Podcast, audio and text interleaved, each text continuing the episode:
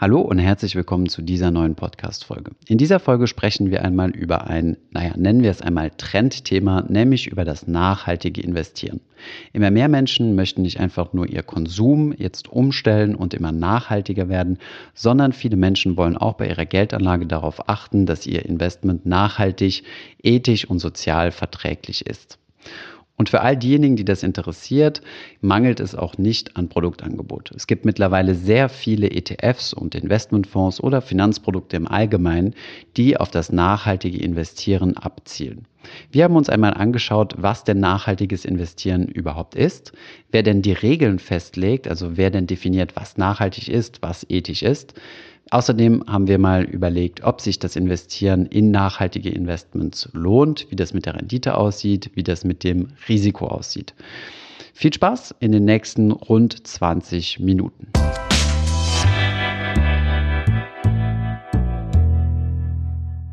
Hi, mein Name ist Thomas von Finanzfluss. In diesem Video wird es um das Thema nachhaltiges Investieren gehen.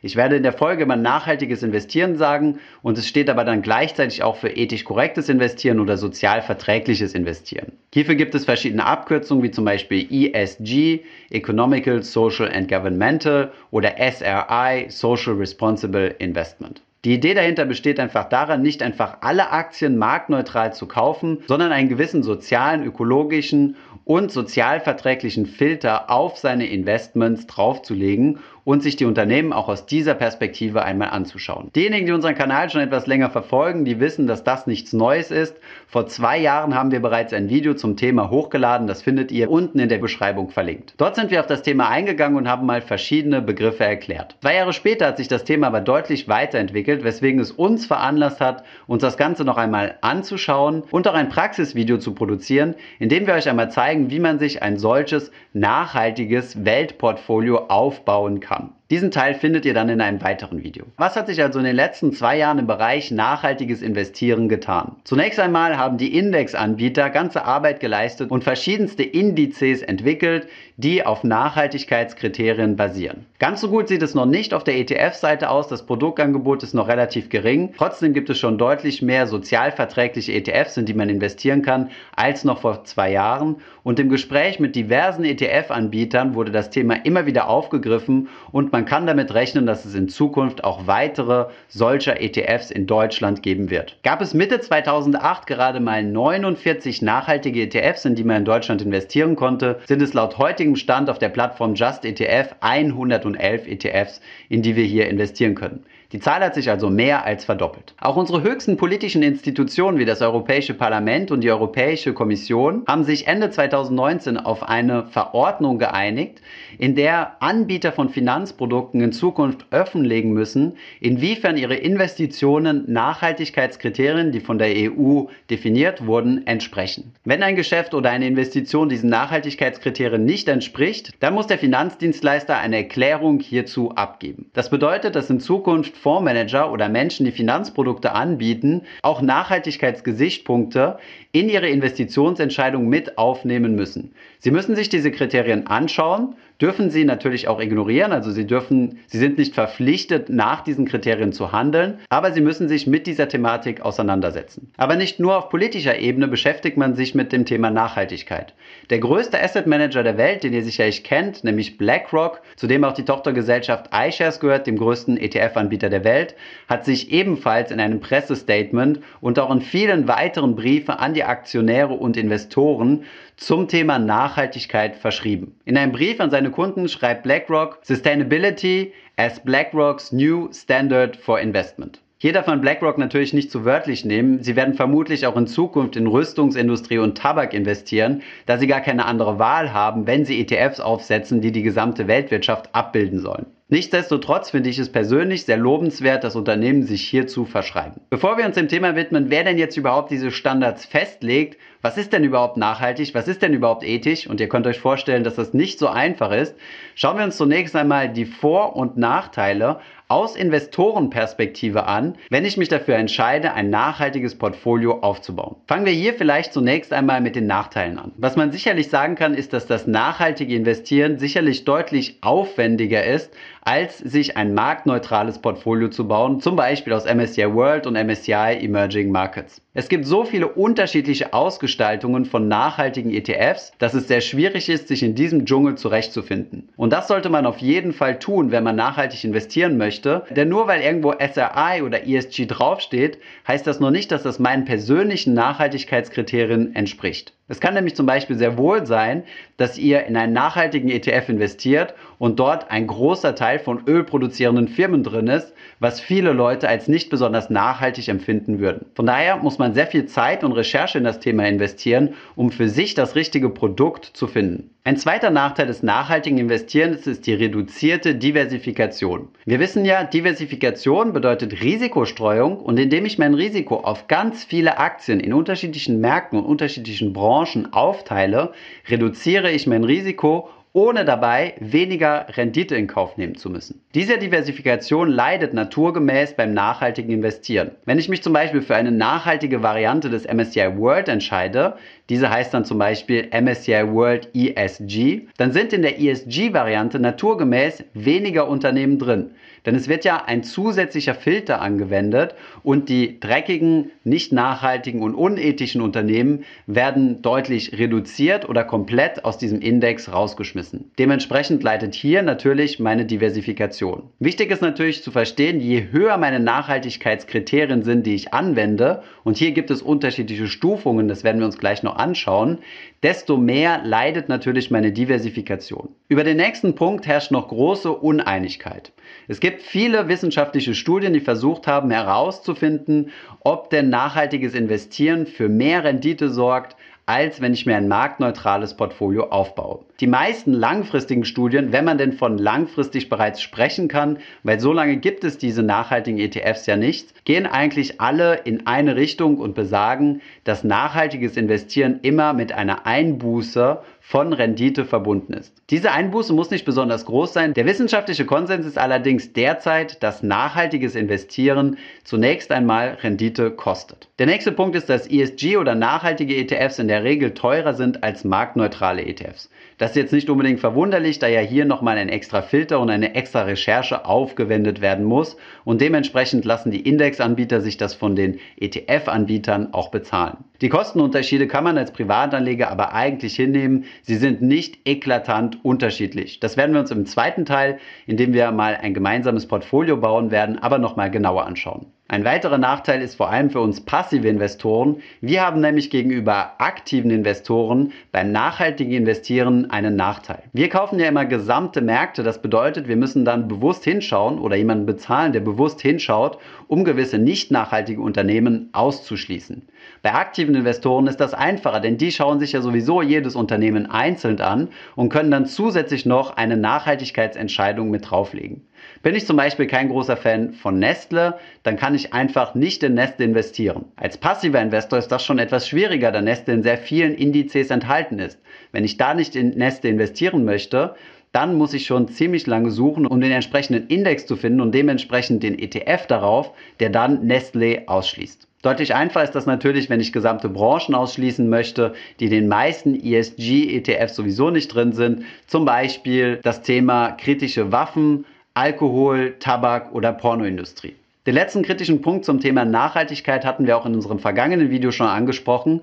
Das ist nämlich die Schwierigkeit, einheitliche Nachhaltigkeits- oder ethische Standards zu finden. Hier einfach mal ein Beispiel aus den Verhandlungen, die das EU-Parlament zwischen den einzelnen Ländern hatte, um die einheitlichen EU-Nachhaltigkeitskriterien zu definieren. Es handelt sich nämlich um das Thema Atomkraft. Für Franzosen zum Beispiel ist das Thema Atomkraft sehr nachhaltig. Es produziert kein CO2, wie zum Beispiel die drecksschleudernden Kohlekraftwerke. Wie die Meinung von Deutschland hierzu ist, das könnt ihr euch sicherlich vorstellen. Für Deutschland ist es überhaupt nicht nachhaltig. Die Argumentation lautet, es entsteht ja jede Menge radioaktiver Müll. Wo sollen wir den lagern? Und außerdem gibt es noch das allbekannte Restrisiko, was wir ja spätestens seit Fukushima kennen sollten. Einfach ist es natürlich, wenn wir darüber diskutieren, ob man Rüstungsunternehmen mit in solche Indizes einbringen sollte.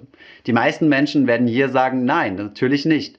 Aber was ist denn mit einem Zulieferer von einem Rüstungsunternehmen, der zum Beispiel für die Meetings regelmäßig Orangensaft auf den Tisch stellt? Sollte dieser auch ausgeschlossen werden oder nicht? Oder zum Beispiel einem Zulieferer, der ganz normale Sitze herstellt, zum Beispiel für Autos oder Flugzeuge. Diese Sitze werden aber dann zum Beispiel auch in Kampfflugzeugen benutzt. Dieses Beispiel habe ich mir jetzt einfach mal erfunden, aber solche Beispiele gibt es ohne Ende. Dass es zum Beispiel Automobilzulieferer gibt, die auch die Rüstungsindustrie mit gewissen Teilen beliefern. Wie soll hiermit umgegangen werden? Dieser Punkt war vor zwei Jahren noch ein großes Dilemma. Es gibt aber mittlerweile Auswege und Standardisierung. Über die sprechen wir gleich. Schauen wir uns zunächst einmal die großen Vorteile des nachhaltigen Investierens an. Wer unseren Kanal schon länger schaut, der weiß, dass eine der Grundprinzipien beim Investieren lautet, dass man sich mit seinen Investitionen auf jeden Fall wohlfühlen sollte.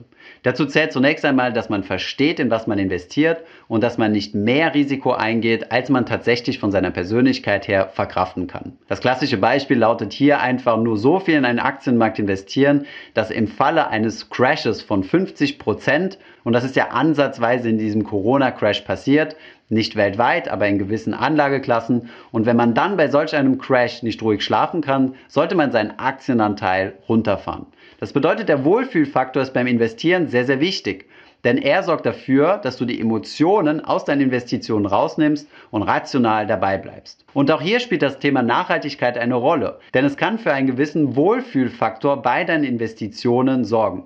Es gibt Menschen, die möchten nicht einfach weltweit in einen Index investieren und dabei gewisse Unternehmen dabei haben, bei denen sie sich absolut unwohl fühlen. Für solche Menschen ist es natürlich gut, dass die ETF-Branche derzeit mit Hochdruck daran arbeitet, mehr und mehr nachhaltige ETFs auf den Markt zu werfen. Für diese Menschen spielt es dann natürlich auch keine Rolle, dass man eventuell etwas mehr bezahlt und verhältnismäßig vielleicht etwas weniger Rendite bekommt und etwas weniger Diversifikation. Wenn man den Seelenfrieden dadurch bekommen kann und trotzdem am Aktienmarkt investiert ist, ist das sicherlich eine gute Lösung. Ein weiterer Punkt ist, dass man durch sein nachhaltiges Investieren seine persönlichen Überzeugungen mit seiner Investitionsstrategie verbinden kann und somit keinen inneren Konflikt mit sich tragen muss. Ein dritter Punkt ist, dass nachhaltiges Investieren nachweislich auch die Welt zu einer besseren macht. Hierzu gibt es ebenfalls wissenschaftliche Studien, wir haben sie euch unten mal verlinkt, die gezeigt haben, dass je mehr Investoren sich auf grüne Unternehmen zum Beispiel äh, orientieren und ihren Fokus auf nachhaltige Unternehmen setzen,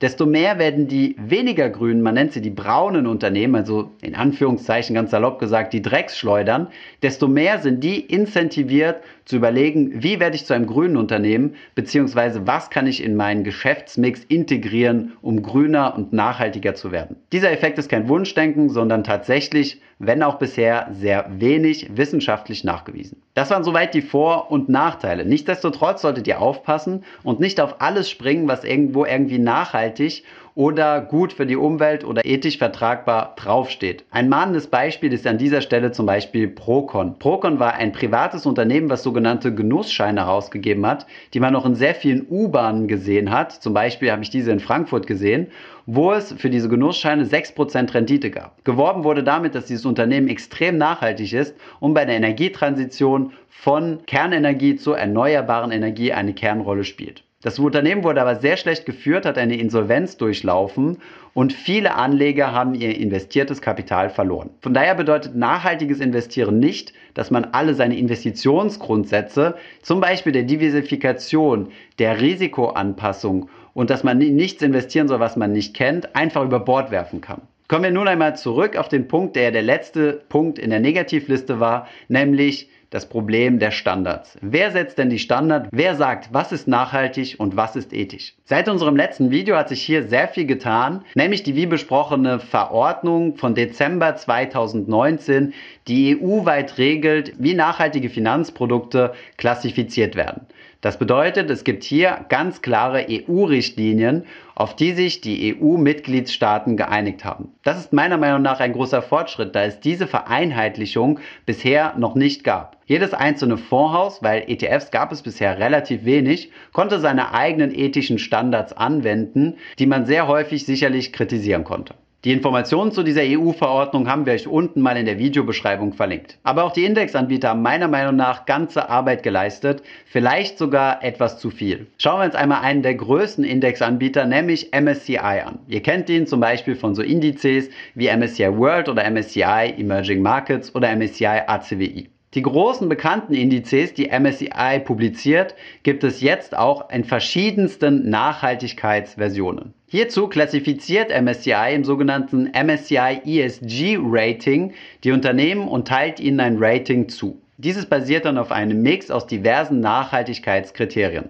Dann gibt es hier verschiedenste Strategien und hier fängt es leider an, etwas verwirrend zu werden. Diese diversen Strategien habe ich euch mal in diesem Schaubild eingeblendet. Wir haben es auf der Webseite von MSCI gefunden. Ihr seht, dass es diverseste Varianten von ESG gibt. ESG Leaders, ESG Universe, ESG Select, SRI und so weiter. Wenn ihr genau wissen möchtet, was dahinter steckt, müsst ihr auf die Webseite in die entsprechende Sheet reingehen und euch ein 33-seitiges Methodensheet downloaden, wo genau beschrieben ist, wie dieser Index sich zusammensetzt, welche Unternehmen reinkommen und welche nicht. Die Strategien unterscheiden sich vor allem in ihrer Striktheit. Während bei manchen Varianten die ESG-Variante gerade einmal 25 Prozent vom Gesamtvolumen des entsprechenden Elternindexes ausmacht, ist es bei anderen 50% oder sogar noch mehr. Der Elternindex ist dann der entsprechende Index ohne die ESG-Variante. Der Elternindex vom MSCI World ESG wäre dann zum Beispiel der MSCI World. Das Vorgehen ist folgendermaßen. Alle Unternehmen, die sich im Elternindex befinden, werden klassifiziert nach dem MSCI ESG Rating. Die Unternehmen, die sich ganz am Ende finden, weil sie zum Beispiel extrem kontrovers sind, zum Beispiel auch gesehen durch die UN oder da sie in einer Industrie arbeiten, die ebenfalls als kontrovers eingestuft wird, welche das genau sind, publiziert MSCI, diese werden dann komplett ausgeschlossen. Also in diese wird nicht investiert. Hierzu zählt zum Beispiel Tabak, Alkohol, kritische Waffen. Hierzu zählen zum Beispiel Massenzerstörungswaffen, biochemische Waffen und all diese, die stark kritisiert werden. Häufig Atomenergie, aber nicht in allen Indizes. Pornografie, Alkohol und zum Beispiel auch Kohlekraftwerke. Die Unternehmen, die da noch drin bleiben und auf der Skala von AAA bis CCC mindestens ein BB bekommen haben, bleiben dann im entsprechenden ESG oder SRI-Index noch drin. Die, die besonders gut klassifiziert sind, zum Beispiel mit einem AAA, werden dann stärker gewichtet. Das bedeutet, dass von diesen Aktien mehr gekauft wird als zum Beispiel im Elternindex. In dieser Grafik siehst du zum Beispiel, wie der Unterschied ist zwischen der Gewichtung im MSCI World und im MSCI World SRI. Im MSCI World haben die Unternehmen, die am besten geratet sind, 9% Gewicht, wohingegen beim SRI diese Unternehmen ein stolzes Drittel ausmachen. Hinzu kommt, dass es auch verschiedene Indizes gibt, die mit einem sogenannten X arbeiten, also die gewisse Branchen ausschließen. Das werden wir im Praxisteil dann nochmal genauer sehen. Hier zählt zum Beispiel der MSCI World X Tobacco, X Alkohol und so weiter. Wichtig bei ESG zu verstehen ist auch, Dadurch, dass ja die Diversifikation deutlich geringer ist, kann es sein, dass im Vergleich zum Elternindex gewisse Unternehmen deutlich an Wert gewinnen. Deswegen sieht man häufig in den Indexnamen auch ein sogenanntes Capped 5%. Das bedeutet, dass kein Unternehmen mehr als 5% vom Gesamtindex ausmacht. Es wird also bei 5% gedeckelt. Das ist einfach nur ein Vorgehen, um zu verhindern, dass die Diversifikation zu gering wird und einzelne Unternehmen ein zu starkes Gewicht im Index einnehmen. Ihr seht also, dass es ziemlich viele Möglichkeiten gibt, nachhaltig zu investieren und dass man sich durch diesen Dschungel zunächst einmal durchkämpfen muss. Erfreulich finde ich aber, dass es immer mehr einheitliche Standards gibt und auch, dass die EU sich ganz klar zu diesem Thema bekannt hat. Das macht es den ETF-Anbietern auch leichter, neue Produkte auf den Markt zu werfen, da ETFs natürlich immer Fan von einer hohen Standardisierung sind. Auch für uns Privatinvestoren ist das natürlich interessant, denn wir wissen umso besser, was ist drin und was ist nicht drin. Wichtig zu verstehen ist aber auch, dass die Welt sich nicht aufgrund von Investitionsentscheidungen ändert, sondern viel auch aufgrund von politischen und Konsumentscheidungen. Wir haben als Konsument die Macht zu entscheiden, welchen Unternehmen wir unser Geld geben. Das hat einen deutlich stärkeren Einfluss, als zu entscheiden, in welche Unternehmen wir tatsächlich investieren. Hinzu kommt, dass das nachhaltige Investieren, wie bereits schon erwähnt, sehr komplex ist und man sich in das Thema reindenken muss, um seine persönlichen moralischen Standards auch tatsächlich in seiner Investition wiederzuspiegeln. Wer das aber absolut möchte und für den das ein Wohlfühlfaktor ist und ihn dadurch mehr motiviert zu investieren, der sollte das auf jeden Fall einmal machen und sich mit der Thematik auseinandersetzen. Nichts spricht aber dagegen, jetzt noch einige Jahre zu warten und einmal zu schauen, wie sich der Markt entwickeln wird. Es wird vermutlich in Zukunft deutlich mehr Produkte geben, deswegen werden vielleicht auch die Kosten fallen. Es wird vielleicht mehr Transparenz geben, also es wird einfacher verständlich sein, was in den entsprechenden ETFs drin ist und die Produkte werden in Zukunft vermutlich auch einfacher zugänglich werden. Das heißt, für die Menschen, die mit dem Gedanken spielen, etwas nachhaltiger zu investieren oder voll nachhaltig zu investieren, aber noch nicht genau wissen, wie das ist und sich mit der Thematik noch nicht so auskennen, dann würde ich vorschlagen, investiert doch einfach mal zunächst in ein marktneutrales Portfolio, sammelt eure Erfahrung mit Aktien, denn auch nachhaltige ETFs sind Investitionen in Aktien und shiftet dann um, sobald ihr bereit seid und sobald es am Markt genug Angebote gibt. Schreibt uns gerne in die Kommentare, was ihr vom Thema nachhaltigen Investieren haltet. Habt ihr das Ganze selbst schon mal getestet? Wollt ihr, dass wir mehr dazu produzieren? Auch das Thema Spenden ist meiner Meinung nach was ganz Wichtiges. Wenn euch das Thema interessiert, schreibt es uns auch unten in die Kommentare. Ich beschäftige mich derzeit relativ viel mit diesem Thema. Schreibt uns in die Kommentare, ob ihr Videos dazu wollt. Ich hoffe, diese Podcast-Folge hat dir gefallen. Wenn ja, dann zöger doch nicht in deinem Umfeld bei deinen Freunden und Bekannten von diesem Podcast zu sprechen. Und wenn du auf iTunes bist, dann lass uns doch gerne eine Bewertung da und ein Kommentar, denn das hilft uns, mehr Menschen zu erreichen und für das Thema finanzielle Bildung zu begeistern. Wie immer findest du in den Show Notes und in der Beschreibung zu dieser Podcast-Folge alle wichtigen Verlinkungen. Vielen Dank fürs Zuhören und hoffentlich bis zum nächsten Mal.